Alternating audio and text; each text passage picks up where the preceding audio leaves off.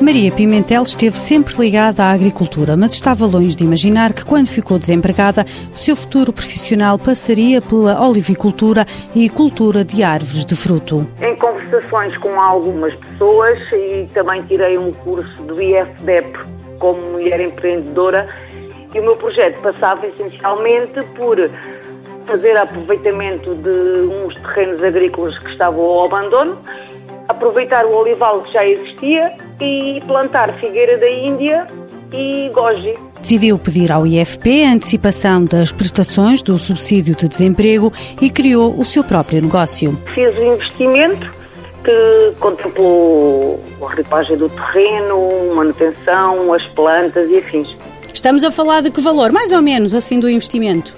É assim, neste momento a valor do investimento cerca de 3, 4 mil euros. Maria Pimentel tem 41 anos e reconhece que sem este programa do IFP não teria capacidade financeira para avançar com este projeto de vida. Eu tentei apostar numa cultura que fosse diferente em Portugal e que não requeresse muita manutenção nem muito investimento.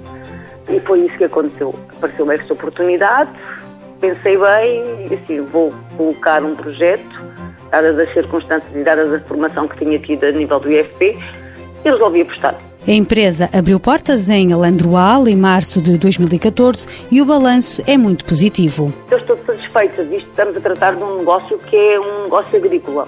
Ou seja, temos de dar tempo às plantas para elas crescerem. Tirando a questão da azeitona, que as oliveiras já estão a produzir em pleno.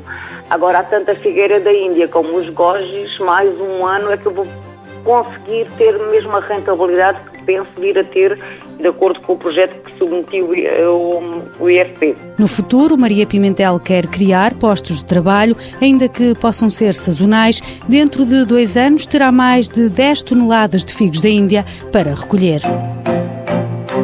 Mãos à obra. Com o apoio da União Europeia, Fundo Social Europeu, Programa Operacional Assistência Técnica.